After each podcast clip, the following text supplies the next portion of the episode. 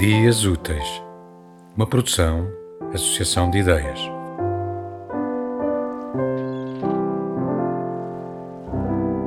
O massacre de Batepá, um, esses acontecimentos de, de, de, da brutalidade colonial uh, ocorridos em São Tomé em fevereiro de 1953 constituem uma parte uh, relevante nesta uh, narrativa uh, que no essencial é uma viagem ao Portugal do Estado Novo. Mas em vez de São Tomé, a geografia do, do livro leva-nos a uma suposta ilha da colónia, que depois da, da revisão constitucional de 1951 passará a designar-se por eh, ilha uh, da província, uh, enfim, nessa alusão um, à alteração que Salazar promoveu de, de, que não há colónias, mas apenas províncias, uh, províncias ultramarinas, um, e a referência a Batepat também não é explicitada.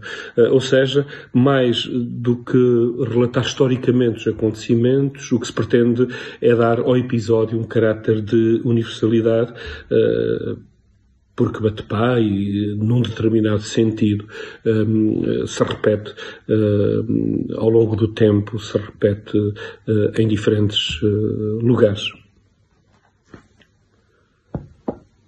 Estão 18 homens deitados no chão de cimento da sala de máquinas, 12 metros quadrados, vozes de ordem no render da guarda, o trepidar do gerador gigante a produzir eletricidade, nenhuma outra voz ou ruído nem o do mar ali à banda, nem o de uma dessas aves da noite a voarem de árvore em árvore e a deixarem contra o escuro um rastro de silvos metálicos, nem o do vento, nem o da chuva a cair sobre as coberturas dos armazéns.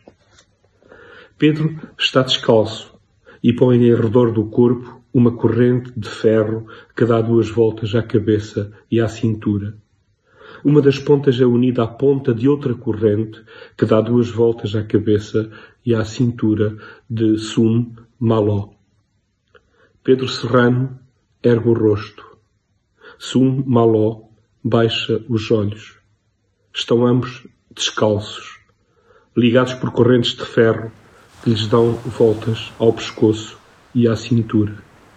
E neste momento, tanto vale a coragem de um como a cobardia do outro.